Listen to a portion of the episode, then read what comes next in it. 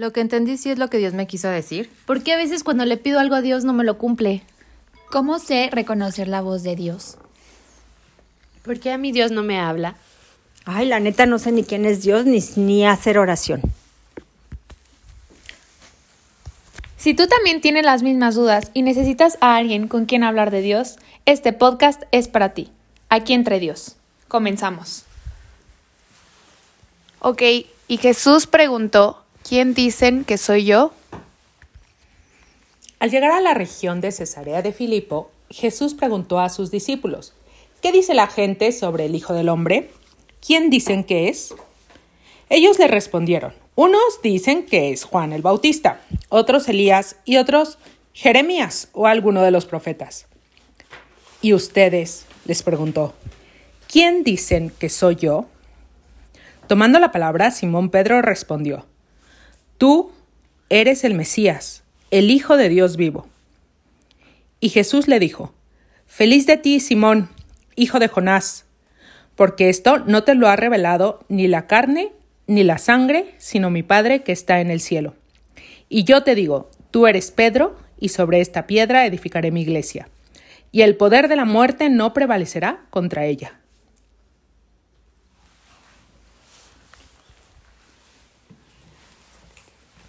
Pues bueno, estamos aquí dándoles la bienvenida a este podcast aquí entre Dios.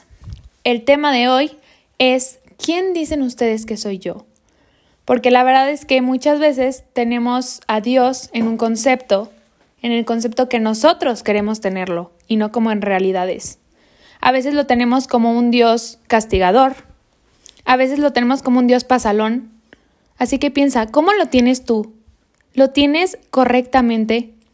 Así como Pedro, que Jesús lo felicitó al momento en que Pedro le dijo quién era él. Pensemos cómo es que vemos a Dios. Sí, muchas veces nos hacemos la pregunta de si Dios existe o qué quiere Dios para nosotros le pedimos y a veces no, no lo escuchamos o no sabemos escuchar su voz. Este, hay veces que sentimos que alguien nos habla, pero es realmente la voz de Dios. O sea, ¿cómo sé que es Dios el que me está hablando? Porque también hay que, hay que saber y hay que tener muy presente que así como hay una tesis, hay una antítesis siempre en todo. Y tenemos que estar conscientes de que también existe el mal y que también el maligno o el innombrable nos puede hablar.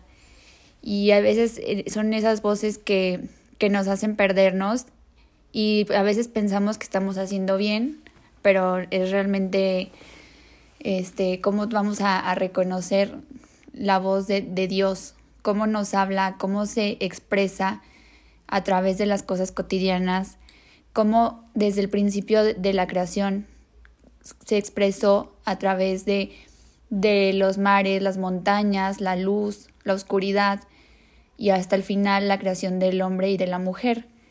Y así, a través de la historia, Dios se nos ha manifestado un sinfín de veces. ¿Cómo lo podemos reconocer más allá de las obras de la creación? Bueno, a mí me ha pasado que al principio, después de que le hago una pregunta, me contesta en, en el día a día, pero tengo el 70% de seguridad de que fue lo que me quiso decir y el otro 30% que no. Y entonces le vuelvo a hacer la pregunta y solo sé que me contestó bien cuando estoy 100% segura y feliz al entenderlo. Si no estoy feliz, o sea, esa es la forma en la que yo identifico cuando Dios me habla, para mí, cuando estoy 100% segura que eso fue lo que me quiso decir y me da felicidad al escucharlo. Sí, justamente hoy escuché una frase que movió mucho mi día, que es de Proverbios, que dice, en manos del Señor todas tus obras, pon en manos del Señor todas tus obras y tus proyectos y se cumplirán. Y creo que en la vida cotidiana últimamente nos ha hecho perder esta fe de Jesús, de que todo lo resuelve y que todo lo que hace es para nuestro bien y salvación. Y olvidamos que en Él hay que descargar todas nuestras inquietudes y que ese es uno de los premios más grandes que nos da todos los días y no digo que debes de olvidarte de tu familia, de tus obligaciones, de tu trabajo, sino que en sí tus preocupaciones y tus problemas se los pongas a él, porque él proveerá la solución. Una solución que a veces sin darnos cuenta no es la que esperabas, pero si te pones a pensar tal vez es la que te convenía, aunque al principio no lo parezca.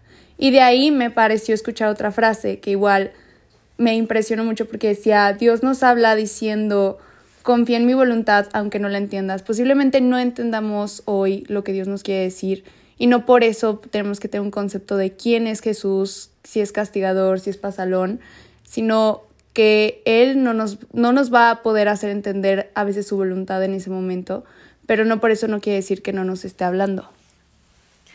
Ay, gracias por lo que nos estás diciendo, porque esto me recuerda a una cosa que decía San Agustín, de que en la Biblia hay dos trompetas. O sea, que en la Biblia se pueden encontrar frases aparentemente contradictorias. Por ejemplo, eso que dices tú, Dios te cumplirá lo que le pidas. Y luego dices, aunque no te lo cumpla, no, eh, Dios... La voluntad. La ¿Cómo era? La, Sí, confía en mi voluntad aunque no la entiendas. Exactamente, entonces eh, dice San Agustín, esto pasa porque las realidades más altas necesitan verse de los dos lados y, y, y solamente las dos perspectivas diferentes te pueden conducir a un nivel de comprensión mucho más profundo. Es decir, no es simple estas realidades de la relación con Dios y escuchar a Dios, no es tan simple. Entonces, por eso hay que mantener el oído atento y desarrollar la capacidad de escuchar a Dios para no quedarse con la primera respuesta de, ah, no me lo cumplió, ya no me oyó. No, o sea, seguir buscando porque de alguna manera sí lo cumplió y de esto tenemos muchas experiencias que ya tendremos momentos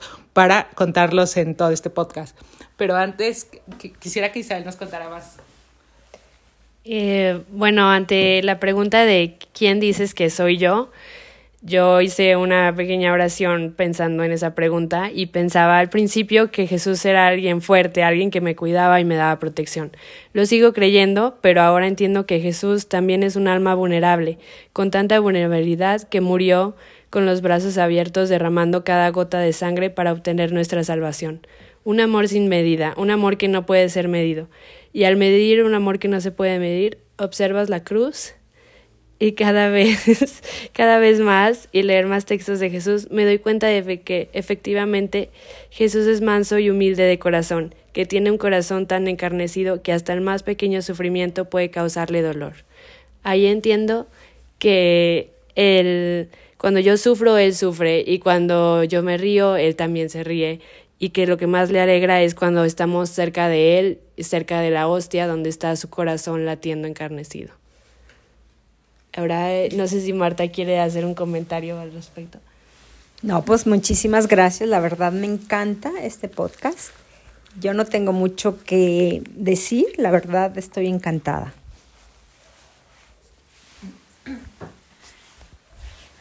Bueno, pues mm, la verdad es que me encantó la opinión de todas y creo justo que de aquí viene la diversidad, ¿no? Pero todas llegamos como a una misma conclusión de que Dios es la verdad y que nos hace felices y que es esa realización personal, no nada más, o sea, no es lo que yo quiero, sino lo que más me hace feliz. Y al final eh, es ese sentirse satisfecho con la persona que eres y encontrar esa felicidad. Porque también podemos caer en el relativismo de lo que me conviene a mí, lo que yo quiero para mí, o lo que Dios significa, eh, me, lo que Dios me conviene. Pero, pero es más, o sea, es, es verdad. Él es, es esa, mm, ese ser yo, ajá, completamente. O sea, no hay espacio para mm, insatisfacción cuando estás con él.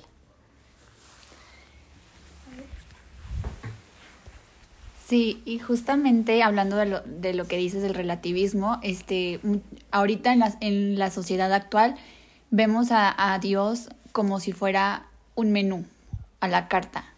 Y la religión la vemos de esa manera. Esto sí me gusta, esto no me gusta, esto lo quito, esto lo pongo. Y nos olvidamos de la esencia del catolicismo, del cristianismo sobre todo. Y hemos olvidado también el propósito que tiene Dios para cada uno de sus hijos. Dios nos creó, se manifestó a través del tiempo y lo demuestra en el Antiguo Testamento a nuestros primeros padres, a los profetas, y siempre se, se ha manifestado este, nunca se le obedeció, nunca se le hizo caso. Segui- seguimos como humanidad fallando hasta que decidió mandar a su propio hijo para que diera la vida por nosotros. Se manifestó, como ya lo había dicho, en las obras de la creación, se ha manifestado a través de, de los años, pero en la manera más, más sublime, más grandiosa, en la que se manifiesta a diario es en la Sagrada Eucaristía. Ahí está Él, está ahí presente, nunca se ha ido. Se nos da cada vez en misa, en la comunión, para que lo recibamos. En, una, en algo tan pequeño y tan a la vista insignificante, pero a la vez tan grandioso y majestuoso, ahí está. Entonces hay que abrir nuestros sentidos, nuestro corazón, para poderlo recibir. Sí, este, creo que eh, alguna vez escuché que el hombre era el único ser que podía amar y pensar. Y creo que eso nos da la capacidad, o sea, hay que pensar que de todos los seres vivos que hay en el mundo, el humano y las personas somos las únicas que pueden pensar y amar. Entonces podemos sentir a Dios y me ha pasado que pues estamos en la etapa de la juventud y luego queremos vivir experiencias que pues sabemos perfectamente que, que no son algo bueno. Pero siempre está como esa vocecita que estoy segurísima que es Dios que nos dice que está bien y que está mal. Y constantemente estamos escuchando eso. Entonces, eh, esa persona o esa voz o esas como personas externas que a veces llegan y nos dicen comentarios que están relacionados con lo que estábamos pidiendo a Dios, son Dios, o sea, es la verdad. y, y simplemente hay que estar como súper atentos a, a escuchar eso. Oye, Luisa, ¿estarías de acuerdo en decir que esa, la voz de la conciencia es la voz de Dios? Sí. Porque muchas veces la gente dice, es la pregunta que decíamos al principio, pero ¿cómo escucho a Dios? Yo no lo escucho, a mí no me habla. A ver, ¿te habla tu conciencia? Pues ahí está, la embajadora de Dios, la primera embajadora de Dios es la conciencia, dice el cardenal Newman. Wow, me encanta todo lo que están diciendo, pero me encanta porque, sobre todo porque ya sé que Dios tiene un plan para mí y más o menos voy a ir aprendiendo el camino para saber hacer oración y escucharle realmente. Y bueno, para finalizar, te tenemos una pregunta. Para ti, ¿quién es Dios? Porfa, contéstala, contéstala en nuestro Instagram, arroba aquí entre, Dios. Eh, y te estaremos contestando, estaremos subiendo historias de nosotras eh, Para que nos para conozcan. que nos conozcan. Y nos vemos la siguiente semana. Te esperamos en el próximo podcast aquí entre Dios.